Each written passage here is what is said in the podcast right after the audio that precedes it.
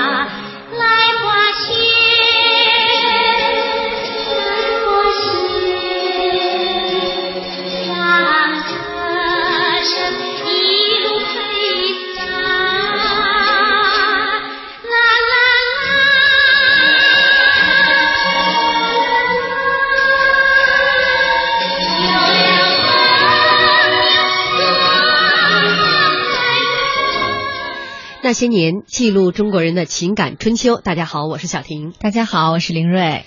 一九八零年，上海美术电影制片厂发行了一部木偶动画《阿凡提》的故事，把那个倒骑毛驴、风趣智慧的阿凡提刻画的惟妙惟肖。两年间，上美厂又先后推出了一批如《雪孩子》《九色鹿》《三个和尚》《崂山道士》等一系列作品，画风各有不同，故事却步步经典。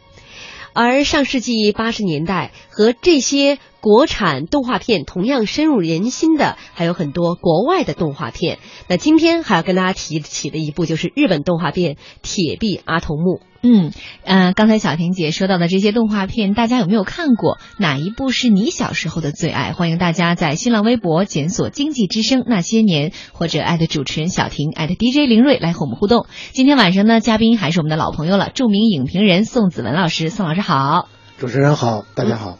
呃，先说个题外话哈，林睿消失的三天，这微博上大家每天都在问你啊，看来年轻就是给力呀、我我发现偶尔玩一下消失还蛮有存在感的，是？吧？但是要不然我们压力好大。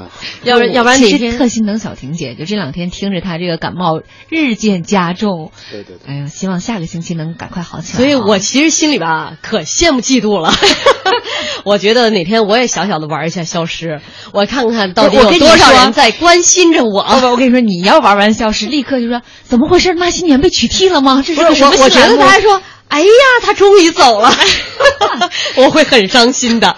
好，我们得这个说了一个题外话啊，我们倒回到我们的正题哈，来说一说我们今天要跟大家互动的这个特别怀旧的话题，因为也到周末了嘛。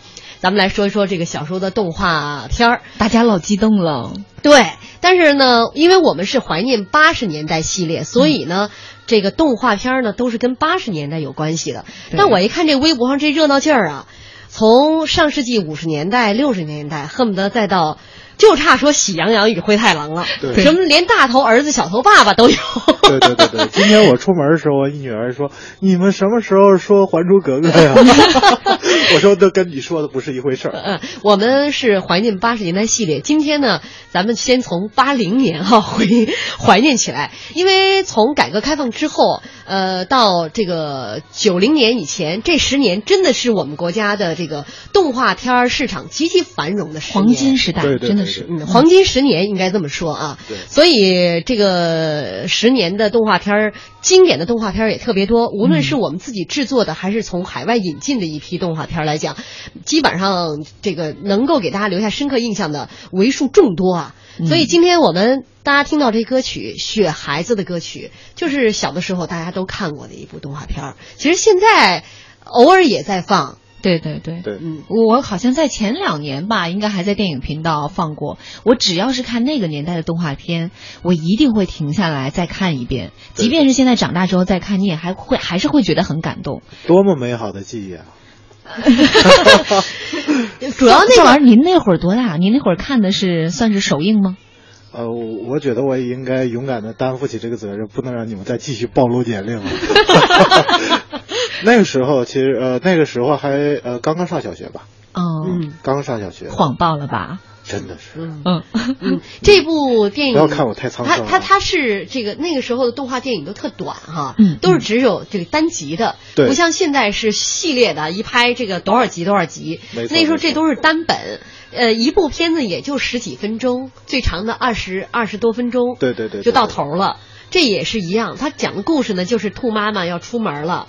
这个小兔子不让兔妈妈出门，兔妈妈就给它，呃，这个垒了个小雪人儿，让它跟小雪人玩儿。玩了一会儿呢，小兔子就回屋睡觉了。结果呢，就房子就着了。小雪人为了把小呃兔子救出来，嗯结果融化了自己。对呃这个到结尾特别的感人啊。对对对对对，就是你看这个挺长的三言两句就把这个剧情给讲完了，是不是有点悲伤？但是那个光是这么说啊，其实是感受不到嗯的。就整个那个状况啊，我就说呃，看到最后的时候，好多的小伙伴，当时那个那个年龄小伙伴，虽然我们都是男孩子嘛，嗯，但是我们那时候绝对要泪崩的。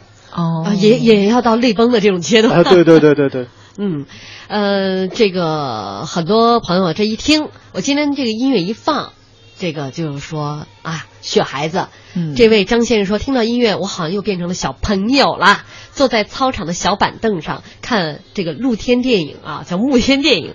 这些动画片儿一般都在电影的正片儿前来放。动画片儿那小时候是最最喜欢了。那说到这儿呢，接下来先给大家来放一段这个动画片《雪孩子》的片段，我们一起先来怀旧一下，回忆一下。啊小兔，你看，多可爱的雪孩子！可惜他少了一件最要紧的东西啊，少东西？嗯，哦，我知道了，他少了两只眼睛，怎么办呢？这，你看，瞧，有了。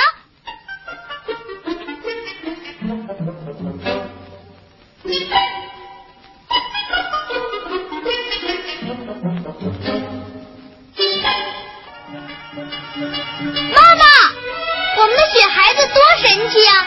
是啊，你有伙伴了，我该去找大萝卜了。外边冷，玩一会儿就进屋烤火去。哎。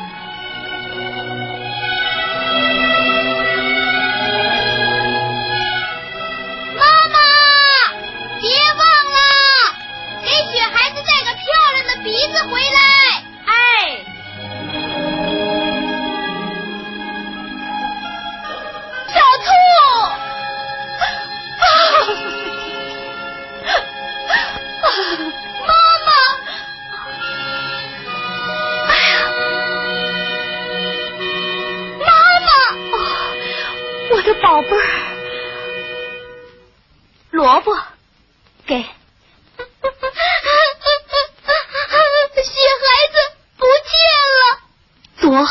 雪孩子！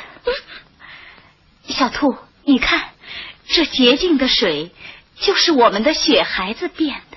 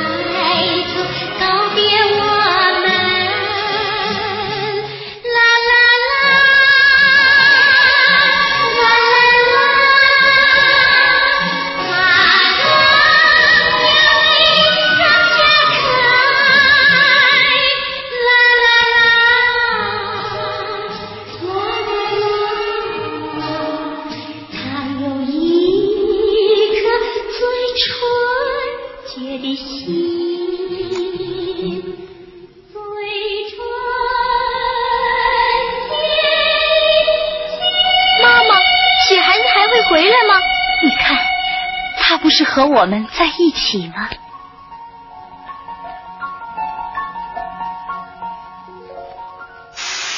十七年来，我到过最远的地方是南极，纬度最高的地方是北极点，六千多篇稿件，五万多张照片，就是我常年在路上的收获。之前杂志主编都只是选稿子，现在我一年还要看几十个动画视频，两千多条微信，上万条微博，记录时代变革的人嘛，我们要人自我变革。现在我们要创造新世界。这是大学争艳的一支视频，是吧？世界上每天都会有新闻猝不及防的发生，作为职业新闻人呢，我们就要沉着应对。五分钟之后呢，我会跟阿尔及利亚前方记者进行连线。我们努力把整个事件尽可能清晰地呈现在大家面前。那今天我们一起来关注阿尔及利亚。刚当记者的时候，一篇八百字的稿子我写了四个小时。二十二年过去了，现在八百字的评论用不了一个小时。我对写稿永远充满了憧憬和热爱。二十四年前，我刚到广播电台的时候，我们的语速是每分钟二百二十个字，现在是每分钟二百八十个字。语速越快，越需要我们更加慎重地处理每一个字，因为我们面对的是数以亿计的听众。这是我记的什么？好的，我看一下。每天要面对四千五百八十八万粉丝，很多权威信息都是第一时间从这里发布的。我当记者六年了，之前还从未体验过如此强大的影响力。二零一四年巴西世界杯赛是我职业生涯当中的第七届世界杯赛。在二十八年的记者生涯当中，我和我的同事们已经为世界杯、欧洲杯制作超过一百八十期的跑本声。我是中央台记者张斌，我是新华社记者张颂松，我是一读记者马生博，我是新华社记者朱玉，我是中国青年报记者刘畅，我是中央人民广播电台记者郭靖，我是人民日报记者徐丹。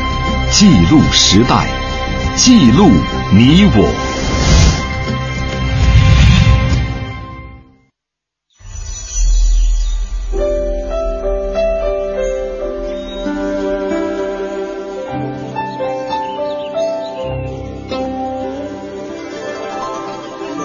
听生命的光荣。中央人民广播电台经济之声。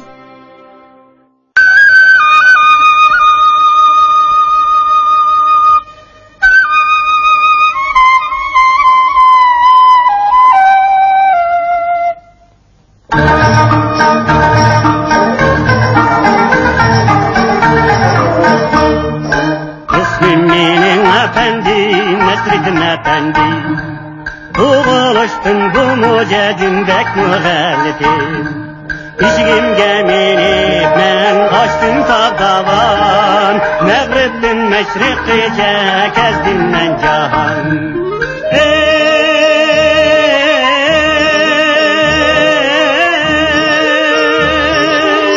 Arınışım el içre adaletsiz iştavayey Yoksun üçün en diliş kapuşlar men hamam İşigim gemini ben kaçtım kadavam Nefretin meşrik gece kezdim men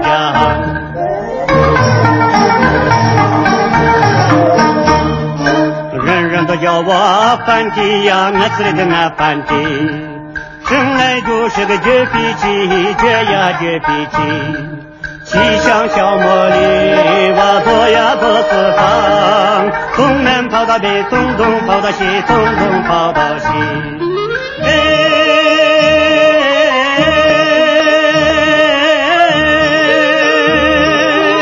爱管人间不平事，爱管人间不平哎。要为穷人出骨气，要为穷人出骨气。西乡小茉莉，我左呀左四方，从南跑到北，从东跑到西，从东跑到西。欢迎大家继续锁定收听中央人民广播电台经济之声正在为您直播的那些年。本周那些年，我们怀念八十年代系列。今天晚上我们来说一说八十年代的动画片儿。我们先来说说一九八零年、一九八一年这两年的一些动画片的这个经典之作啊。呃，也欢迎大家在新浪微博检索“经济之声那些年”或者艾特主持人小婷艾特 DJ 林睿来讲一讲这些动画片带给你的美好的回忆吧。像这个卡哥哥《革命与浪漫》说丁建华的配音，哎呀，上美借着上艺，就是上海美术厂，对对呃，这个借着上海译制片厂，绝佳的组合。我们小时候电视机还没普及呢，所以好多动画片儿不像小婷和子文能够看首映。啊，把凌睿直接艾特出去。你九零后的，你看的都是首映，那我都是先看小人书和听广播的录音剪辑的。八五后有电视机才补看的，所以我们那一代啊，对声音是极其敏感的。他说了一个很重要的一个讯息，嗯，很多那个时候家庭的小伙伴啊，嗯，他们没有电视机。他们最早，然后熟悉这些动画片都是通过什么？广播里边的，像类似于广播剧似的。对，就比如说像雪孩子，嗯，然后刚才然后我们讲到的这个这个这个这一些这个八十年代非常著名的一些我们自己呃制作的一些美术片，嗯，呃都是通过这个呃当时我记得是小喇叭，嗯。等等等。所以我们这小喇叭开始我们这一开始就有人艾特我们，啊，就就这样就说小喇叭开始广播了。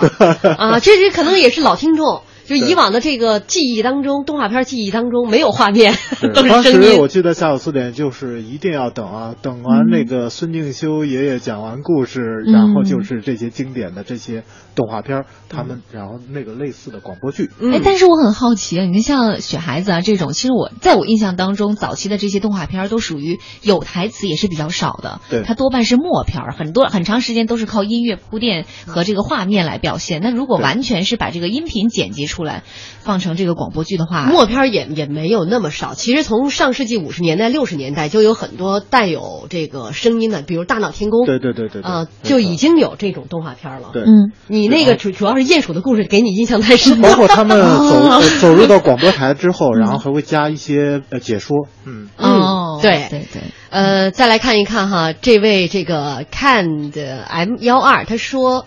听了好想哭啊！应该说是雪孩子。他说虽然是零零后，可还是触动了我童年的回忆。不是，我觉得比较好笑的是，你每次念英文的微博网友的名字的时候，都会显得特别吃力。我还记得你上次念 “for 许吃”，我只能念成这样了。他是这样吗？哎，所以同志们，你们以后在这个艾特我们的时候，把自己的名字改成中文啊，心疼一下小婷姐。你你公然的嘲笑我，不是。这样的嘲笑我的英文呗，不是吧？这不是这样，我下次给你念个更土的，C 勾 L。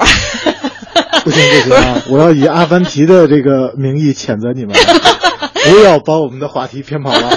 对对对对对，带回来带回来。快乐堕乐者他说：“雪孩子是我小时候唯一热泪盈眶的片子，嗯、这首歌也是印象极深。要说那个时候的歌曲，就动画片的歌曲的配唱，那都是大腕儿啊。嗯、要知道，这个雪孩子的歌是由朱逢博主唱的，没错。在八十年七十年代末八十年代的时候，朱逢博那是流。”有点类似于流行歌坛的一姐，对，没错是这样的，因为很多的电视剧啊，当时的那个，呃，包括这样动画片儿，好多的主题歌都是朱洪波老师唱的。嗯，然后还有一位朋友，这个听听音乐说，看来今天介绍的是幼儿级别的动画片儿，还有一位，这个是一位。云开二零一一，他说今天的动画专场，我这五零后可以参加吗？绝对可以，因为我觉得好的动画片一定是老少皆宜。对对对，大家现在听的看的是故事，可能成年人看到的是更触及心理的一些东西。对对对，这首歌《阿凡提的故事》开场的歌曲，也我觉得也很好听啊。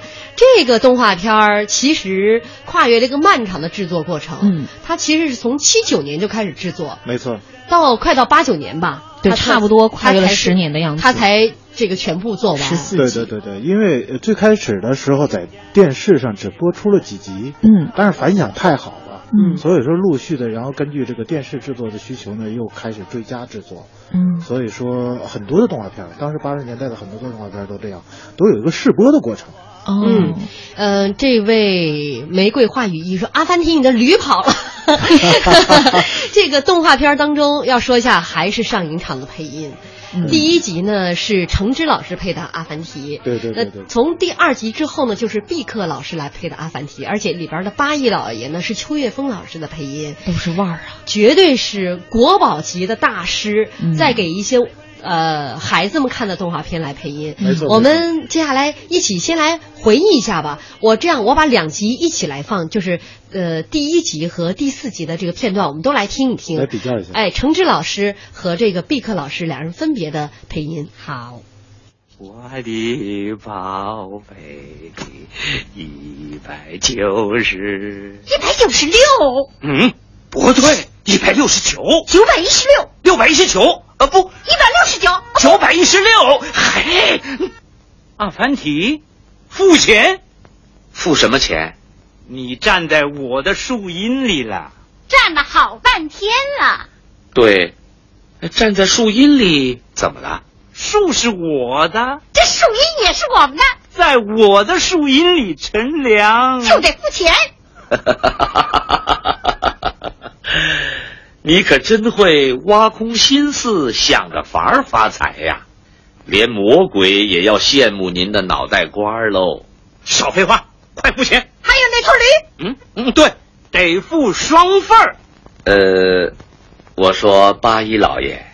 你这样收钱，可太不合算了。要是没有人来乘凉，你不就一个钱也捞不到了吗？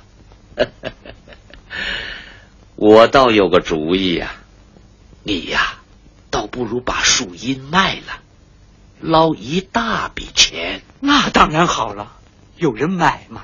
有啊，谁？我。什么？你买我的树荫？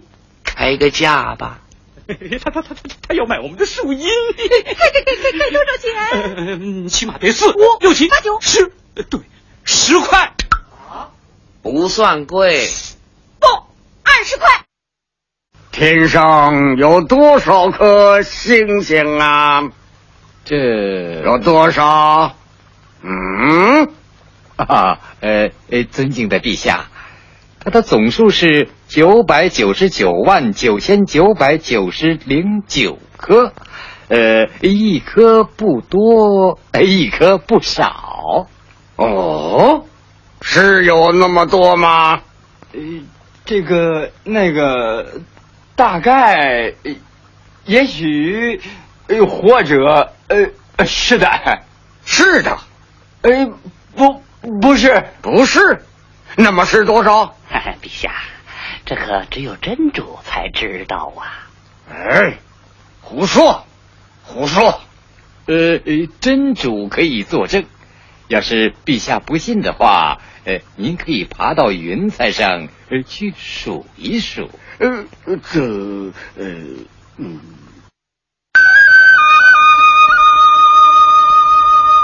实在是太太太经典的。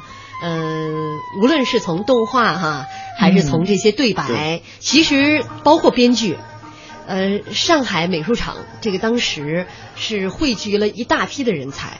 无论是从动画制作啊，还有包括这个动画的这个编剧，你其实你看安华庭极其的幽默，这个对话，然后那个八一老爷这地主老财和地主老太太两个人之间的这种对话，我都觉得是妙趣横生。对对对，我一听这个声音，哎呀，我心头是长叹一口气啊！八一老爷又要受苦了。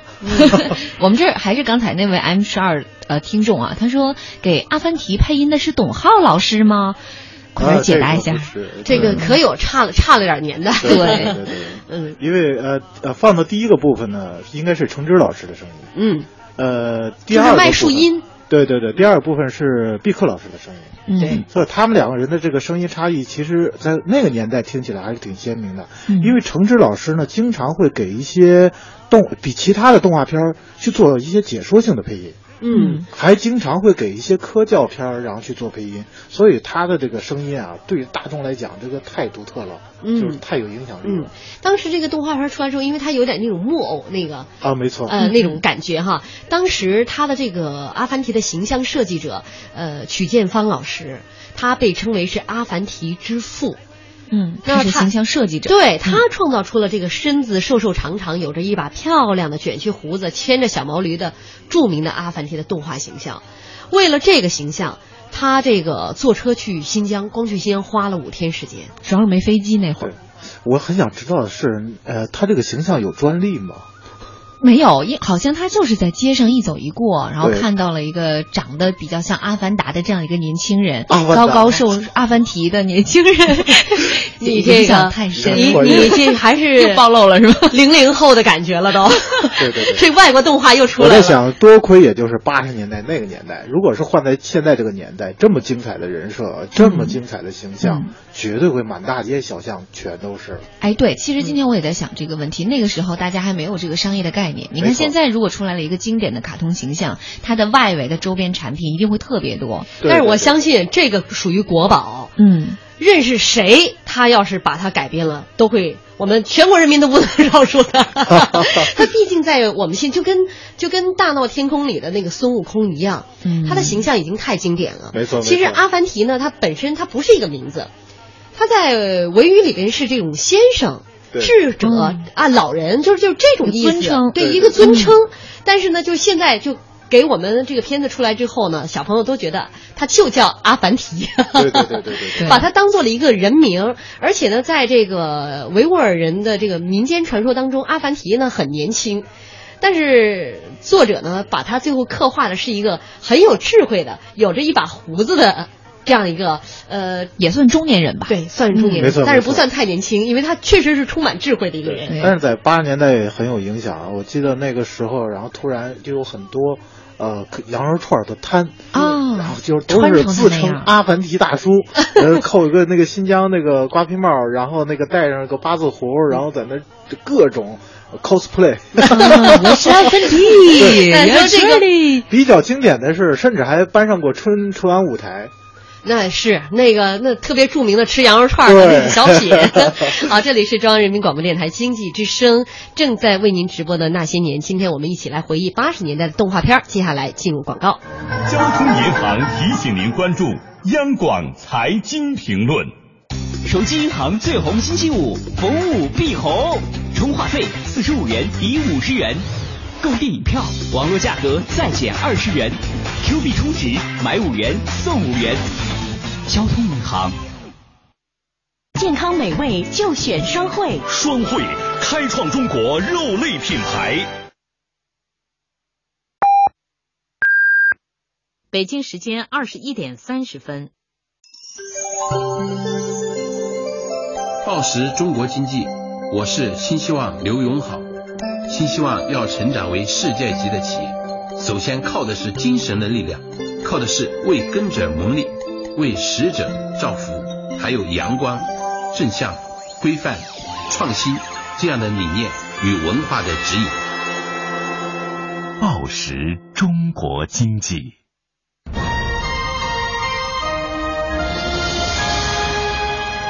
经济之声。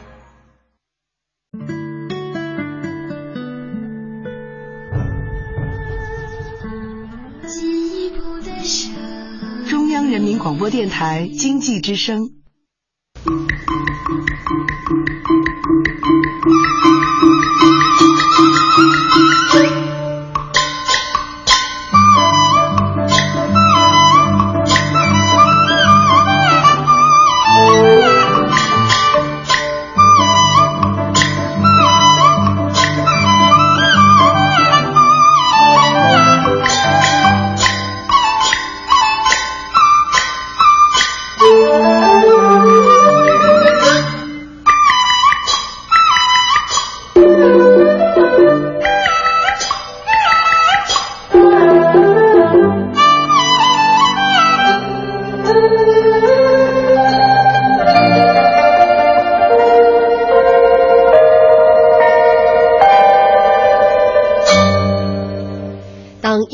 音乐一响起，微博上刷刷刷，立刻就回复三个和尚来了。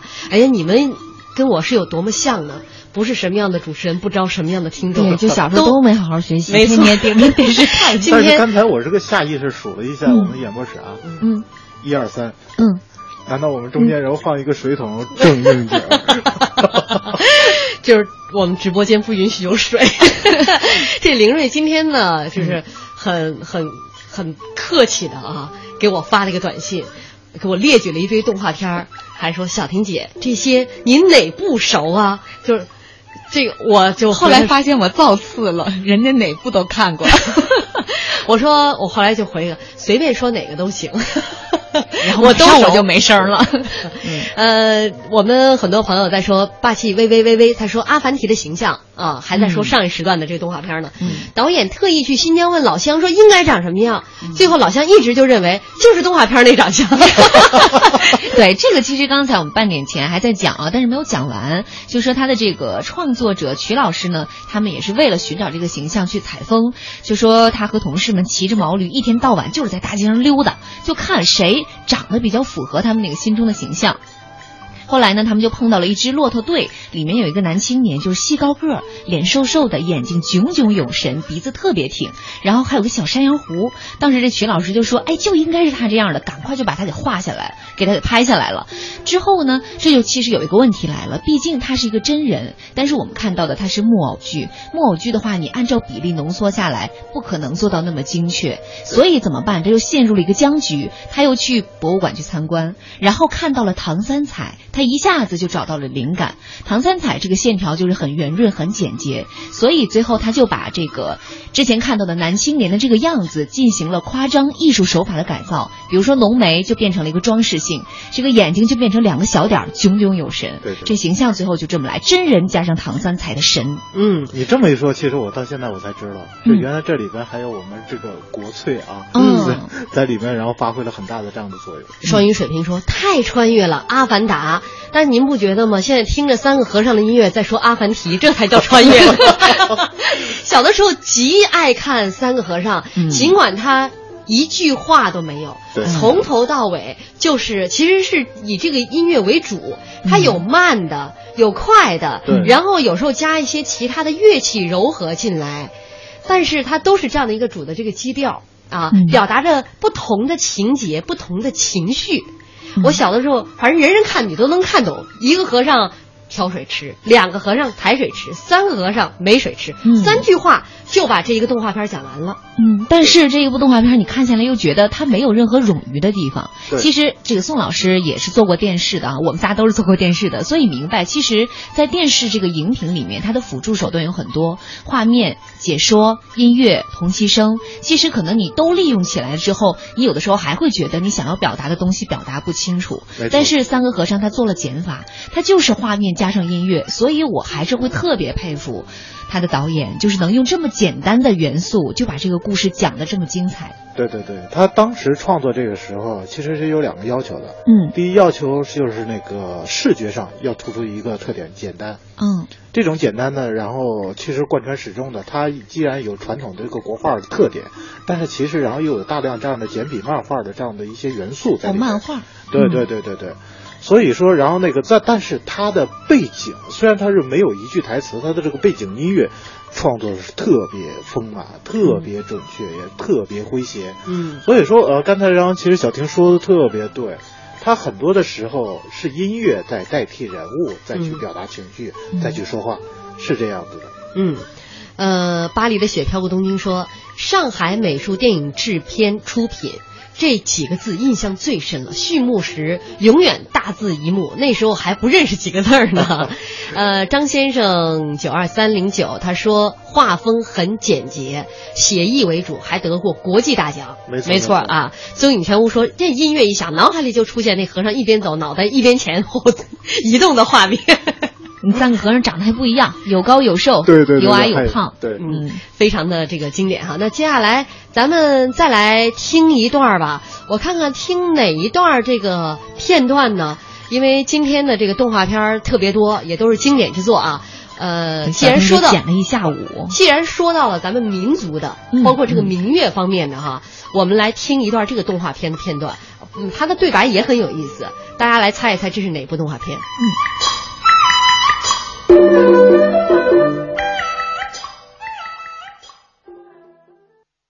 对，此山是我开，此树是我栽。若要从此过，留下买路财。倘若你不肯，嘿嘿，咔嚓，管杀不管埋。你是什么人？敢在这里拦路行抢？嗯，你不认识我，说将出来，只怕你吓破了胆。讲。啊，老爷就是梁山好汉啊，黑旋风李逵。嗯嗯！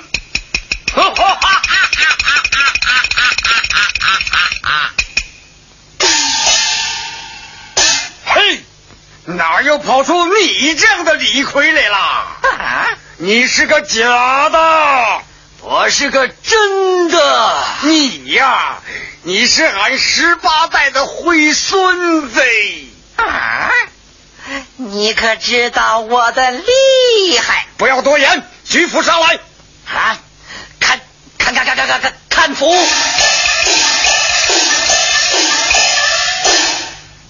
哪里走？看府！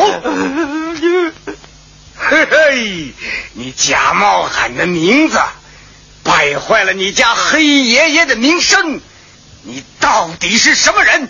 还不从实招来！哎呦，哎小的名叫李鬼，从来就没什么本事，只是借着爷爷您的名声吓唬过往行人，骗点钱财。我可从来没有杀过人，求爷爷您饶命啊！嘿，你骗得了谁？看谱！爷爷，你要是杀了我一个。就等于杀了两个。嗯，此话怎讲？我家有九十岁的老娘，全靠我养活。爷爷要是杀了我，老娘就得饿死了。哎呦，此话当真？小的从来没说过一句假话。起来，去吧，回来。哎呦，这里有黄金一锭，拿去当个本钱抚养老娘。再不得干这种勾当！哎，多谢爷爷饶命，来生我要变成一条狗，给您看家护院。微博上大家都答对了，这是一九八一年出品的动画片，叫做《真假李逵》。嗯，呃，简单的跟大家回述了几部动画片，大家已经能够感觉出来。你看那个时候动画片的这个风格迥异啊。呃，有这个特别简洁的三个和尚，嗯，然后有特别唯美的雪孩子，然后这部呢，就是大家一听，你看这个以柱以陶，他说京剧唱念做打的特点，嗯，对对对对，挺有节奏感的。对，其实创作《真假李逵》这部动画片儿，其实它是很多种戏曲的一个元素的一个混合，嗯，呃，它不光是借鉴了这个京剧。的一些特点，包括一些南派的一些昆昆剧的一些特点，它都有融入。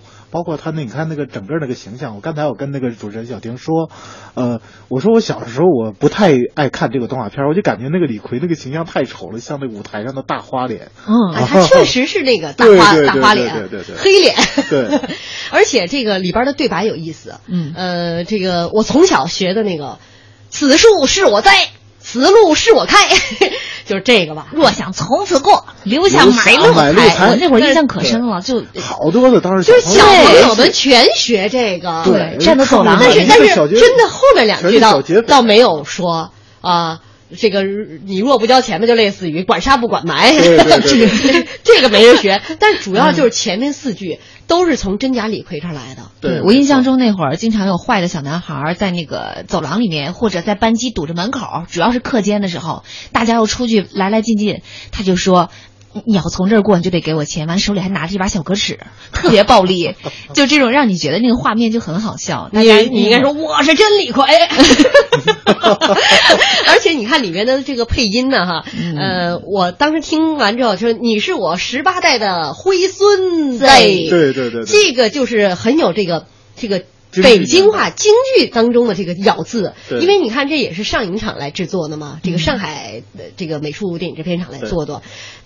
上海人的这个配音，他一定是这个配音演员完全去去了解了这个以戏剧的这种表达的这种发音。没错，他们甚至还要专门去学习，找这样的专家，然后做指导。嗯，一些昆剧专家和京剧专家，然后那个到现场去给他们做指导。所以说，其实那会儿一部动画片出能够出产啊，这个周期应该还是挺长的。呃，对，相但是什么？它体现出来的是相当之专业。嗯，当时然后创作这样的动画，其实我们呃呃很多的前辈啊，他们是。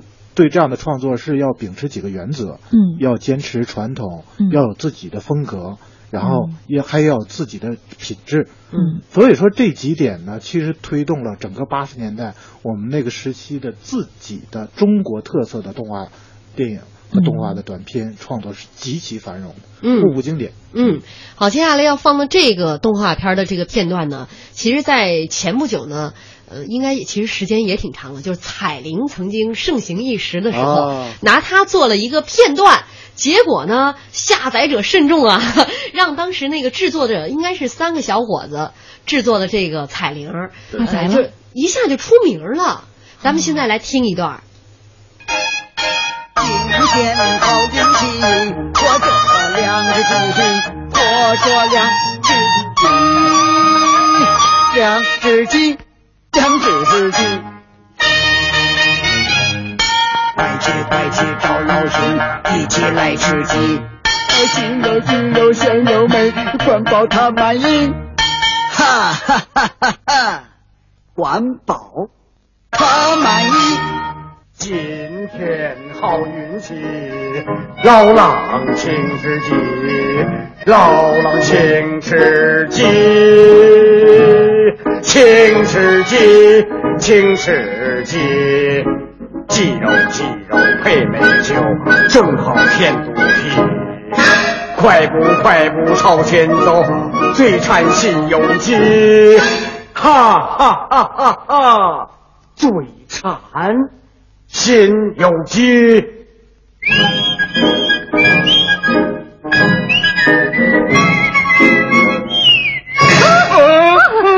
呃，呃，狐狸大姐，你这是怎么了？哎呀，熊大哥，不好了！啊你快救救我吧！谁欺负你了？快告诉你熊大哥！你瞧我这耳朵，差点都叫人家割下来了。是哪个混蛋干的？还不是那个该死的狼呗！他请我去吃鸡，我就去了。谁知一进门，他揪着我的耳朵，举刀就割。啊，真有这种事？可不嘛！幸亏我逃得快，要不……哎呀呀呀呀！你瞧，啊，姐，呃，他他他他他他他他也请我来着。哎呀，你别只想吃呀、呃喝呀的，小心上人家的当。啊，这，我看到老狼正在家里磨刀，他准是要割你的耳朵。哎呦，啊，那那那那，信不信由你。啊，哎呦，嗯，我可得先逃了。狼大哥，哎呀，狼大哥，不好啦！我刚才听到啪的一声响，过来一看，你猜怎么着？只见老熊从你家里溜出来，他手里啊拎着两只鸡，我看呐、准是偷的。啊，是我请他来吃鸡的。哎呀，你快去看看吧，你的鸡呀、早就进了老熊的肚子里了。啊啊！这家伙，啊，我好心请他来吃鸡，他反而把我的鸡给偷光了。我说狼大哥，你上当啦！有贼呀！抓贼呀！抓贼呀！呃，大家又立刻都回答出来了，那么经典的一段哈，老狼请客。而且我觉得你这两段剪的特别好，其实基本上就把这个影片的故事给讲完了。太欢乐了。对，它就是一个狐狸，然后左骗右骗，最后达到自己的目的。当然了，最后的结尾是这个熊大哥和狼大哥两个人都知道自己上当受骗了。这一下子就是折射到我们童年，我们小的时候就对狐狸绝对没有好印象，嗯而认为这是万恶之首。所以说，甚至对什么大狼跟熊，你都你都觉得似乎还还可对他，我认为他们都是相对来说是很善良的了，他们是受害者吗。只有狐狸哈。对对对对呃，古楼兰大少说这配音真是萌萌哒，太妖娆多姿了。以朱雨桃说今天好运气，老狼请吃鸡。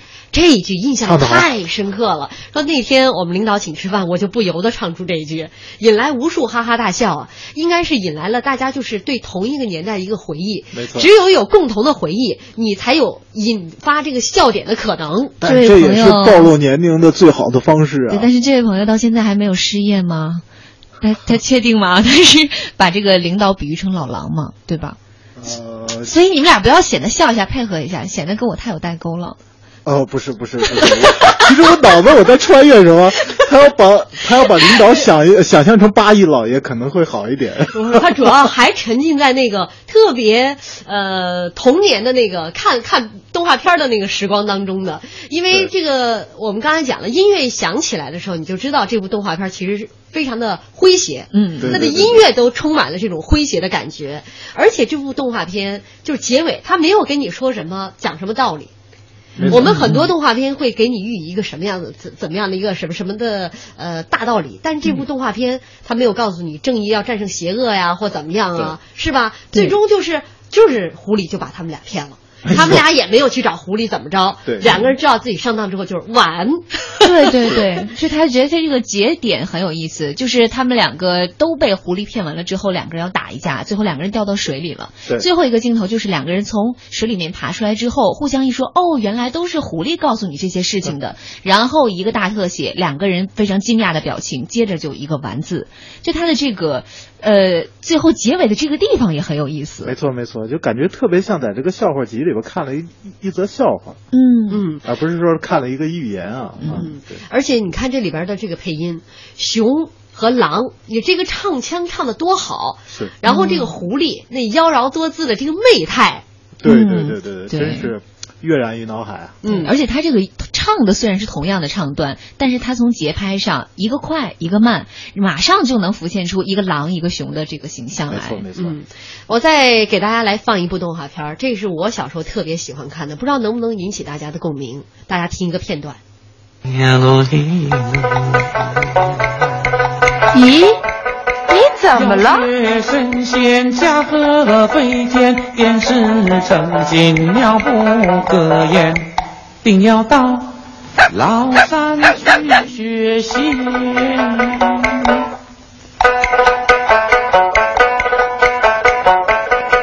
要学神仙驾鹤飞天，便是成精妙不可言，定要到崂山去学习。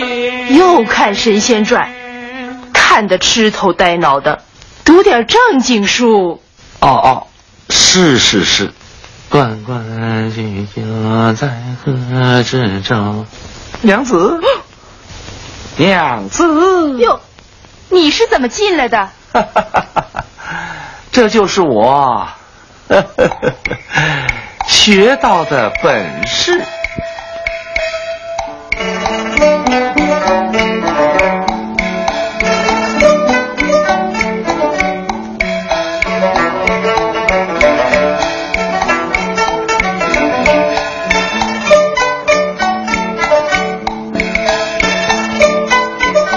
这么多日子，你跑哪儿去了？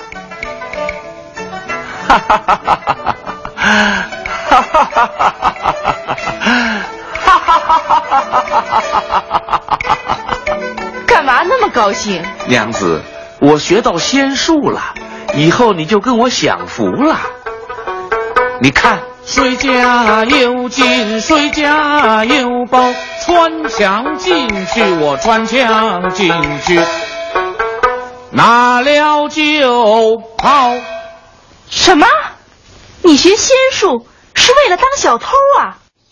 这个曾经这个唱段我极其的熟悉，然后天天唱。呃，主要是后来有一段，他就又开始就是真的去去想那个拿了就跑，对对对对。结果一撞不是脑袋撞一大包嘛，然后就醒了，然后还记了音乐，咚，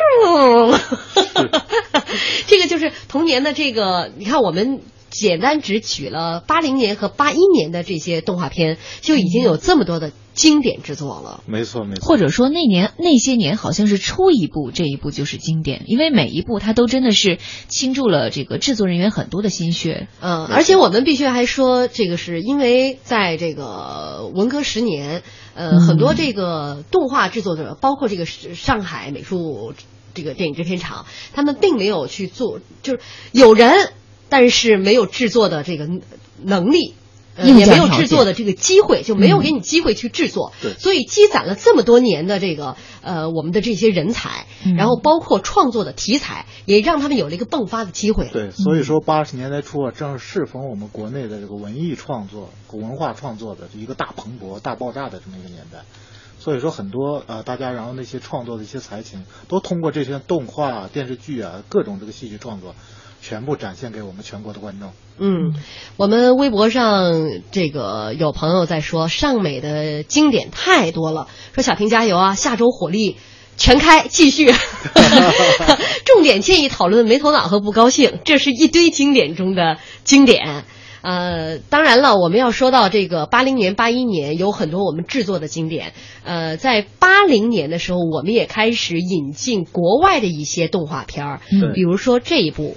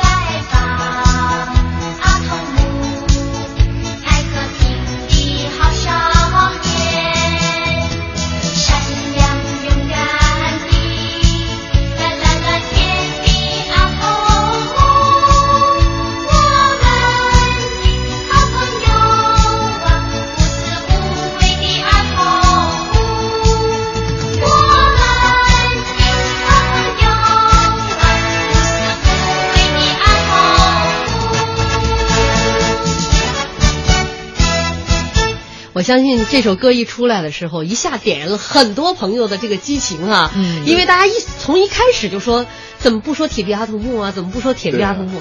我就撑到最后。有一位朋友，程咬金 PK 胡大海，你跟我们今天的嘉宾宋子文，你们俩真的是心有灵犀。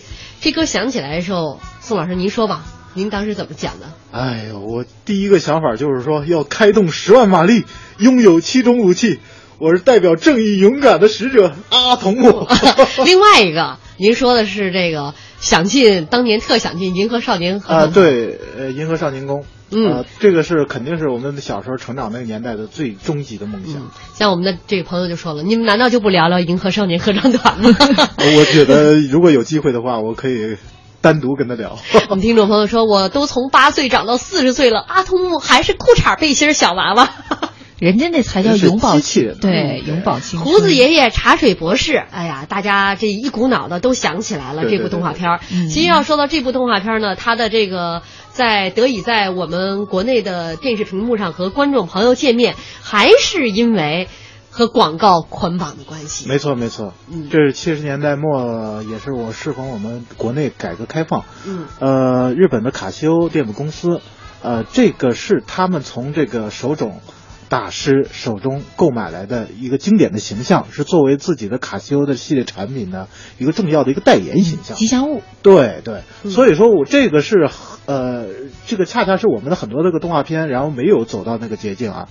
它不是我们从电视台购买的，从不是从电视机构购买的，而是从商业公司嗯。他们手里边拿到的。嗯，当时就是说播广告，然后你必须就免费给你播这个，你只要播他们的广告就免费来播动画片儿，对对对每周播一集。哎呀，真跟现在看 看这个美剧似的。对，而且这个这个动画片呢，当时八零年是央视配音版的，没错现在呢，大家可能就是怎么也找不到八零版的这个央视配音版的《铁臂阿童木》了。对对对对对，因为当时也是卡西欧它限制这个版权的流出，所以说不允许在未经他们允许之后，然后你们再有这些重播的机会。所以说，基本是播完之后，我们都很多电视机构都没有自己留备份。嗯，呃，当时给《铁臂阿童木》来配音的是这个。呃，中央电视台少儿组编导李珍慧，她也是在一次偶然的试音当中，她干净利落的声音成为了阿童木配音的不二人选。当时她已经三十六岁了，嗯为和自己这个相差近三十岁的阿童木配音，也是下了一番的苦功。而现在呢，这个铁臂阿童木已经是很多个版本了。对对我们现在看的都是像零三版本呐、包括零九年还有电影阿童木的版本。对对对对对。我今天听到了这个结尾的一句，就还有点港台腔。下一集《原子小金刚科学怪人》，敬请期待。哎呀，好萌啊这这这也就是零零后、九零后的小朋友才能学这个，我怎么我都学不了啊！不过刘烨今天啊，从头到尾终于引起了全场欢呼啊！好了，最后用浩浩乎平沙无垠的留言做结束。他说：“童真童趣，真情真意。八十年代国产动画内容纯洁而有料，孩童看了笑语盈盈，成人看了思考人生。八十年代动画回忆起来有欢乐，有眼泪，有情感慰藉，有思想升华，更有对那个年代动画人的深深敬意和谢意。我们下周再见。”